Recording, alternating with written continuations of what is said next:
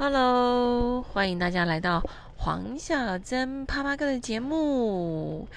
继上一次我们聊到了，嗯，我的前半生的故事讲完了，嗯，然后呢，我就正式退出江湖。那今天我们来聊聊什么呢？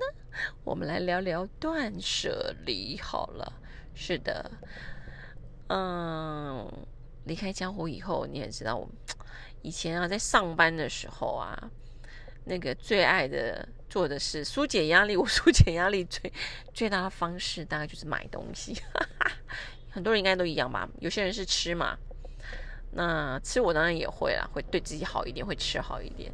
但是呢，买东西我是那种，嗯，我逛街，像我记得我有有一次我跟我朋友去逛街，他跟我逛了一次街之后，就告诉我说：“哎，以后你逛街不要找我。”他说：“我说为什么？”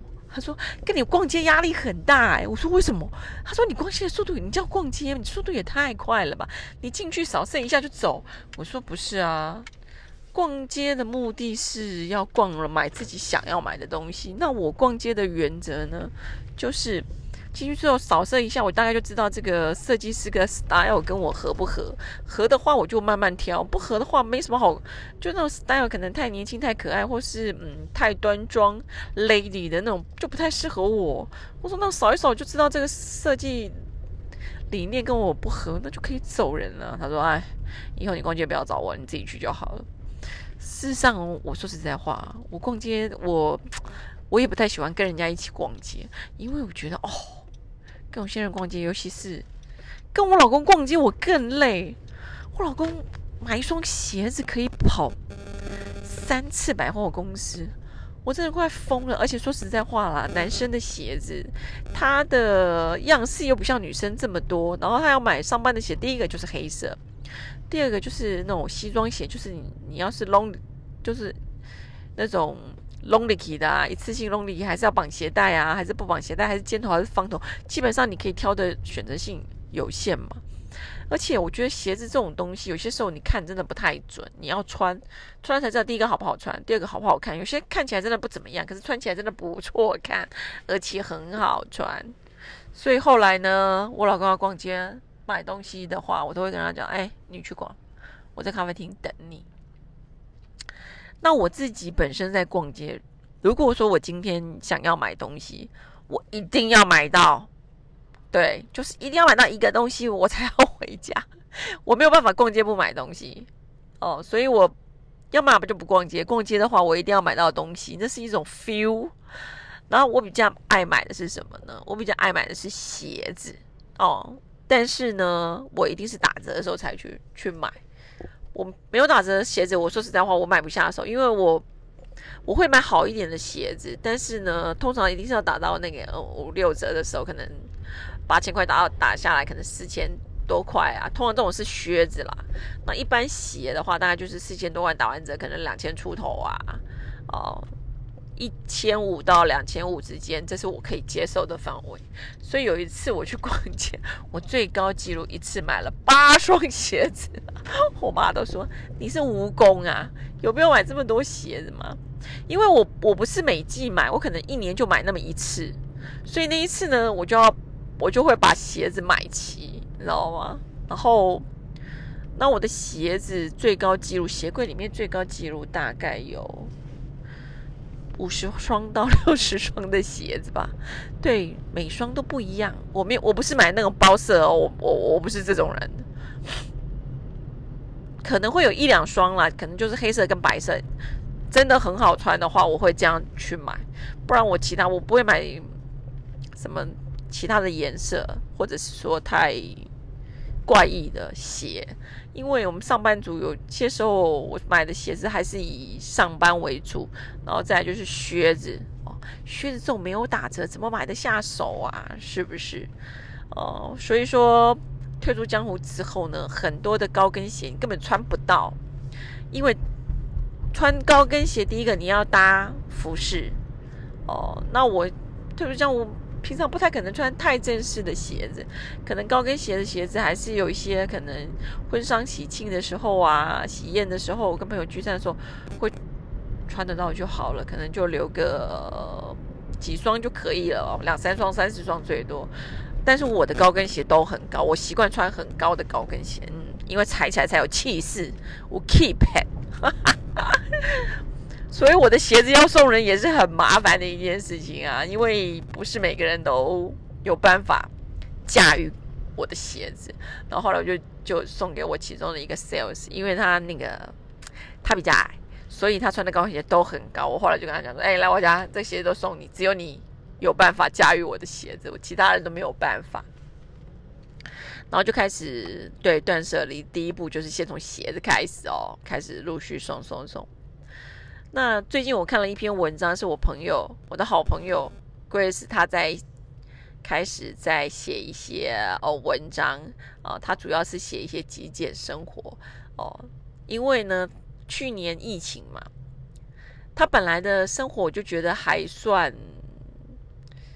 蛮简单的，可是因为疫情的关系呢，发生一个发突发了一些状况，让他的生活更极简了。他就想一下，好好，他就想说，好吧，那他就来好好写这一段的心路历程。因为他那时候从他也是住在苏州，嗯。他从苏州回台湾，那时候是因为疫情的关系，他觉得状况好像有点不太妙。他讲说：“好吧，那就回台湾避避风头。”那他本来就计划小孩可能在幼稚园大班的时候要去去美国念书嘛，所以想说啊，反正还有一段，那时候他小孩念中班，还有一段时间，想说那就先回台湾避避风头。刚好他是在过年前回台湾。一回台湾不得了啦，大陆的疫情就开始猛爆嘛，而且越来越严重，越来越严重，到最后发现整个就是锁国了。他发现糟了，他再也回不去了。那这个时候呢，他在台湾，可是他的他是那一年的暑假，就是去年的暑假，二零二零年的暑假，计划要去美国，哦，开始他小孩的一些念书事宜，他只是回台湾。暂避风头，没想到再也回不去了。可是他的那些东西都没有带，他有很多的证件，还有家里也没整理。他那些时候已经呃租房子，在外面租房子，因为他们房子也卖啦，巴拉巴拉，反正就决决定要移民回美国去了嘛。没事，这下子糟糕了，怎么办呢？又不能回去。后来他只能第一个先想办法退租，然后呢叫他的朋友去他家。然后先用视讯跟他联络，他开始跟他的朋友说哪些比较重要的证件、文件、什么存折、巴拉巴拉，重要的东西一定要先拿起来。然后接下来就开始开始去看看他要带的一些东西。你想想看，他人不在，那请朋友帮忙，就是帮忙，可能是装箱寄回来，不可能所有的东西都带走，所以他就开始。断舍离的生活，他说那时候他是被逼的，但是他也没有办法，因为有些东西如果是自己在现场，一定会带走。可是因为自己不在现场啊，而且你的东西有限，就是说你你要叫人家搬那么重的东西，你也不好意思，就开始就跟他朋友说，他最重要的是带哪一些东西。他没有想到他在中国住了十几年，最后打包。大概就是两箱还是三箱吧，他自己都吓到了。剩下的东西，他就是跟朋友说：“你们看谁要，就是送。因为上网卖也很麻烦，你也不想麻烦别朋友，你就说：哎，你就是看你有没有朋友要的，你就把它贴在自己的那个可能是微信上面呐。有朋友你就要要的全部带走。对，只能这样处理。这是他自己碰到的第一个重大突破。”哦，他就写了一篇文章，我就觉得哇靠，太了不起了。然后后来他在台湾待了一段时间，那个时候呢，美国还没有那么严重。哦后后来，因为他们本来就准备暑假的时候，七八月份的时候要去美国嘛，因为小孩要要念书。哦，他们本来就是从美国回亚洲工作，然后后来觉得小孩大了。上小学决定回美国去念书的时候，好啦，他们好像在五六月吧，还是六七月，我有点忘了。这时候呢，又搭飞机回美国，结果一回到美国，疫情又爆发了。我就说你们真是太 lucky 了，疫情跟着你们走。结果他们一到了美国之后呢？他不在那边买了房子嘛？进到他房子里面，整个疫情就开始大，在美国大爆发。大爆发的时候呢，大家也都知道，美国也是封城啊，什么东西都什么东西都有管制啊，不能随便移动啊，什么，包括他们家想要买个家具，有些家具他们觉得说还是希望能够去实体店面看到的时候，看到的时候才去买。他就说他好像有两三个月的时间，他们家连沙发都没有。我说 Oh my God！他说他们去的时候也只有简非常简易的锅碗瓢盆，然后呢，那小孩就更惨啦，因为小孩你想想看，大概就是中班大中班大班中间的这个年纪，然后去到那里连玩具都没有，因为有一段时间什么东西都没有办法买嘛，也没有办法叫东西，所以小孩的玩具也是非常困难，可能就是呃原本带过去的一些玩具，还有那个。呃，买的一些东西不是有纸箱吗？就是利用现有的资源，然后呢，发挥想象空间，然后都做一些手作玩具，具就是回回到远古时代没有啦，没有到远古时代的那一些生活。哎，他也觉得还蛮有趣的，就是生活就是这样子。当你你被逼到没有办法的时候，你就只能利用有限资源创造无限可能。然后在那，他就开始拍照片给我看，给我们看啊。然后，然后看他儿子在家里玩一些什么东西啊，可能就是利用那个什么呃，利用那个卫生纸的，像呃厨房用的卫生纸，到了用完之后不是有一卷一卷的那纸卷嘛？他就会利用纸卷啦，做一些那个小玩小玩具啊，跷跷板呐。然后反正就是利用这一些，就是有点废物利用，散尽所有的资源，因为没有办法。你就只能这样去玩，我觉得真的，呃，太富足的生活会抑制了你的想象空间。当你那个呃东西就是缺乏的时候、匮乏的时候，你就会善加善加利用跟发挥你的想象空间。那那那时候他们家连电视都没有，他说还好，还好，还好，好，还好有手机跟 iPad，也是可以去有一些呃。了解一些 information 的那些状况，然后他就开始想说，好，那他就来开始写一些文章，然后再写一些极简生活，来告诉大家如何在极简生活里面过日子。对，然后我最近看到他一篇文章，叫做叫做“假如我是极简新手妈妈”。Oh my god！当我看了之后呢，非常的有感触，因为他说的呢，我都做不到。极简妈妈为什么？因为第一件事情就是我我又是新手妈妈嘛，然后又是年纪大的妈妈，所以刚开始做妈妈的时候，当然我不会去买那种太夸张、太离谱、太贵的那种几十万的什么东西给小孩。可是呢，我们也会买稍微好一点的东西，或者是觉得呃，我上网在帮小朋友买东西的时候，我还是会看推荐，就是妈妈们。呃，用过了这一些东西，他们的推荐值不值得买啦？这是一个蛮重要的选择标的物。但是呢，还是会买太多，因为有些大家都知道，小小小孩那种长得都真的都非常非常的快速。然后呢，有很多东西可能一季差不多就没有办法就用用过来用。就就长大了，所以他他的主题呢，第一个标题是告诉我们说，理智购买新生儿用品，理智，Oh my God，这个根本用不到，做不还好，我现在还是儿子，还稍微好一点，稍微克制了一点。但是呢，有些时候你去逛街，你看到那个小朋友的衣服，真的太可爱了。你想看我们这种。高龄产妇好不容易生出来一个小孩，是不是？你是不是会想要把小孩打扮得很可爱、很帅气，so cute，对不对？所以要理智购买，这就是一个超级无敌难的一个活动。然后第二点，他又说，理智购买玩具，这又是另外一个做不到的事情，因为我们离那个儿童时期已经太远了。有些时候说实在话，买玩具不是为了满足小孩，是为了满足爸妈。有时候我们直接看，哇，这个玩具看起来真好玩，哎，我们来买一下好不好？我看起来就好好玩，我自己都好想玩，因为我们小时候没有玩过。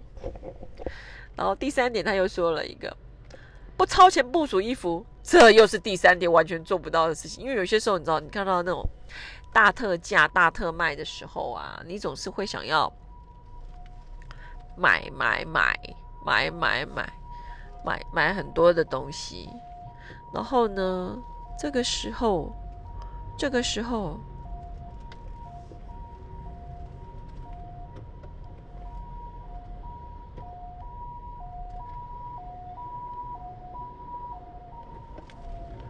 哦，对不起，因为有救护车来，先让我我顿呆了一下，因为要先让救护车经过。嗯，对，这是一定要做的事情。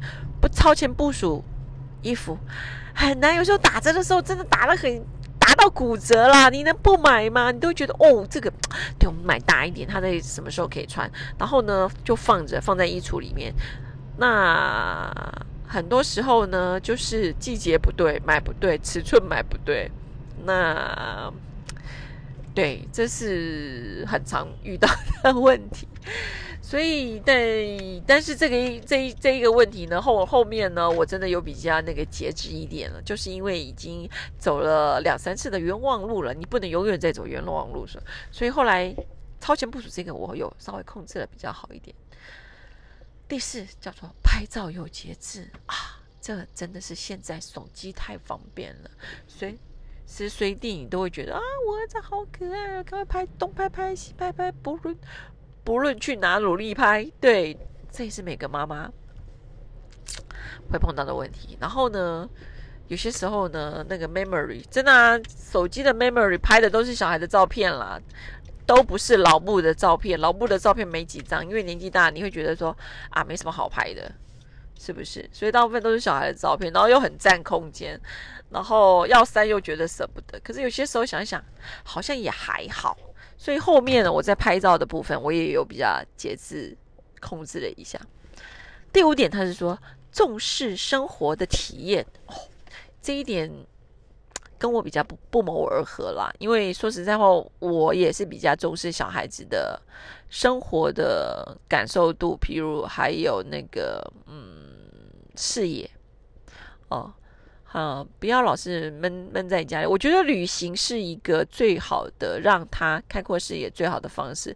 那像，但是有很多人会觉得说，这么小带他去旅行，他懂吗？事实上，有些回忆不见得只是给小孩的，是有些回忆是给给妈妈本人的。所以他的极简生活呢，主要是告诉我们这五点。那这五点呢，我们就来好好的讨论一番了。第一个。理智购买新生儿的东西，呃，我觉得所有的新手妈妈在初期的时候，真的刚怀孕的前半哦，不是怀孕，哎，对，怀孕到生小孩之后的前半年到一年，你要他理智购买小孩的东西，真的有点难，因为每个人。大家都知道嘛，老大照书养，老二照猪养。每个新手妈妈刚开始怀孕的时候，都觉得超级无敌兴奋的，然后呢，都会觉得啊，这个也需要，那个也需要，然后买了真的会无敌多的东西。可是当你会发现，小孩真的长得非常的快，三个月、六个月、九个月、十二个月，一下子一晃眼，虽然过程很辛苦，可是。呃，结论是很温馨的，然后你就会开始后悔，为什么当初三个月的衣服买了这么贵这么多？哦，六个月也是啊，九个月啊，是，所以大概第一年是会进，第一年我觉得小孩一岁以内的时候，妈妈都是那种盲目期，你知道吗？瞎买乱买。可是过了大概一岁以后，妈妈就会开始理智了，觉得不行，因为买来的东西大部分都是送人，因为很。现在很多人都是那个只生一胎嘛，哦，最多生两胎。那那有些衣服，说实在话，你第一胎搞不好生女儿，第二胎生儿子怎么办呢？难道要叫爸叫弟弟穿粉红色 pink 的衣服吗？对不对？而且房租房租跟房价这么贵，你蹲这么多垃圾也不是办法。所以这个部分呢，我觉得妈妈通常在呃小孩两岁的时候都会比较清醒一点。理智购买玩具啊，嗯，这个真的是非常考验父母，因为呢，我儿子现在已经几岁了？嗯，五岁多了，快六岁。理智购买玩具这一点呢，我们还在努力，虽然比以前好多了，但是现在的玩具做的真是好，好玩哦，而且那个他会一直推陈出新。但是我们家比较偏向爱买现在啦乐高系列的产品，就是会让他动手动脑。然后还有像现在有很多的那个。开发性的那个积木、积木、积木游戏，不单单只是呃乐高这一种的，还有一些是齿轮型的，还有另外一个是那种，反正就是呃开发大脑的一些的玩具，是我们比较偏偏爱的。然后呢，当然有些会配合现在的那个卡通啦，你也知道，现在呢，我觉得现在。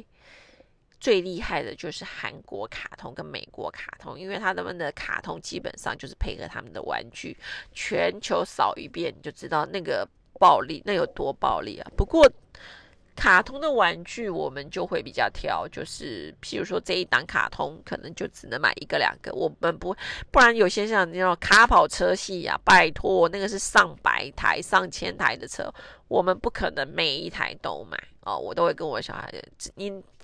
只能拥有一到两个，最多两个这个系列的玩具哦，不可能每一个东西都是买。所以理智买玩具的部分，嗯，也有稍微也有进步啦。因为说实在话，玩具家里真的很多，有些时候有些玩具我们也是捡人家的。我们家小车车特别多，真的不是全部都是买的，就是可能我妹啊。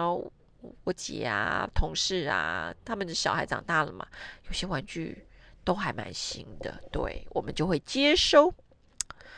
不超前部署衣服这个部分也是有慢慢在改善，因为像到小孩子五六岁之后呢，就是你已经也犯了很多的错误，你有有些你就会开始知道。有很多的衣服啊，好看但不好穿，小孩子穿起来不舒服。鞋子也是，尤其是鞋子，我很重视鞋子，小朋友的鞋子，我觉得鞋子穿的起来舒不舒服很重要，因为他一天一穿就是一一整天哦。尤其是现在上幼儿园，然后再来就是裤子，裤子我就不喜欢买那种没有弹性的、很憋的裤子啊，我最喜欢买的就是。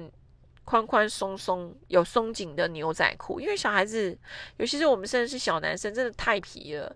然后你穿那种太浅色的裤子，或者是太薄的裤子，第一个容易破，第二个容易脏。牛仔裤随便他牛，爱怎么牛就怎么牛，因为我也不喜欢。在外面一直骂小孩啊，不要啊，这衣服容易脏啊，不啦不啦不啦啊，小孩出来玩本来就会脏，就多带几套，然后好洗就好了。所以衣服的部分的话，就是有些时候还是会买稍微大一点，因为我觉得大一点的衣服会先让他在家当睡衣，因为睡觉的时候我就喜欢穿他穿宽宽大大的衣服，比较舒服、宽松，然后方便。哦，所以而且衣服我会也就是会买比较已经买比较少，可能就是嗯上衣可能备个十件吧，那裤子大概就是嗯六件到七件，嗯可能会多一点点，因为它有一些课程不一样，譬如说足球课有足球课专属的裤子，哦也没很多，就一两件，然后最常去买的可能是迪卡侬。还有 Uniqlo，啊 对，这种非常适合，因为小孩子大很快，而且破了脏了不心疼。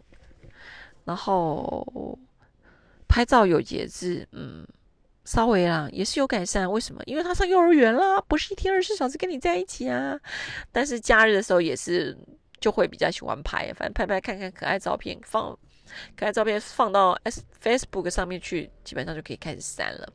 但是如果像每年我们去家族旅游啊，跟爸妈去旅行的照片，我就会留着，然后呢也会制作成一本相片书，因为这就是那种未来的回忆，我觉得也蛮好的。那重视生活体验也是喽，因为说实在话，嗯。如果不是放长假的话，假日通常我儿子礼拜六上足球课，礼拜天上游泳课，他也蛮忙的哦。就是我现在在上国小之前的重心比较放在运动这一方面哦，学习我觉得学校的学习就够了，我不想让小孩子在这么小的时候学习压力太大。我觉得在上小学之前，最重要的学习就是玩跟运动，所以培养运动是很重要的。然后再来就是旅行，像寒暑假的时候呢，我基本上都会带他环岛。哦，通常都是我跟我儿子。还有我爸妈或者是我婆婆，因为我老公要负责赚钱呐，对不对？你约了约爸爸的时间很难约的，爸爸这边的妈妈没关系，爸爸负责赚钱就好，旅行我们去就好了。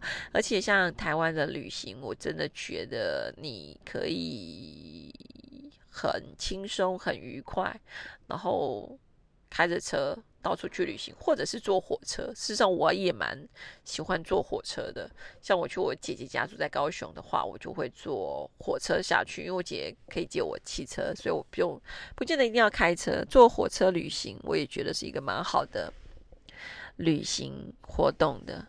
所以总结，嗯，我朋友的生活简学，基本上呢，我虽然没有办法。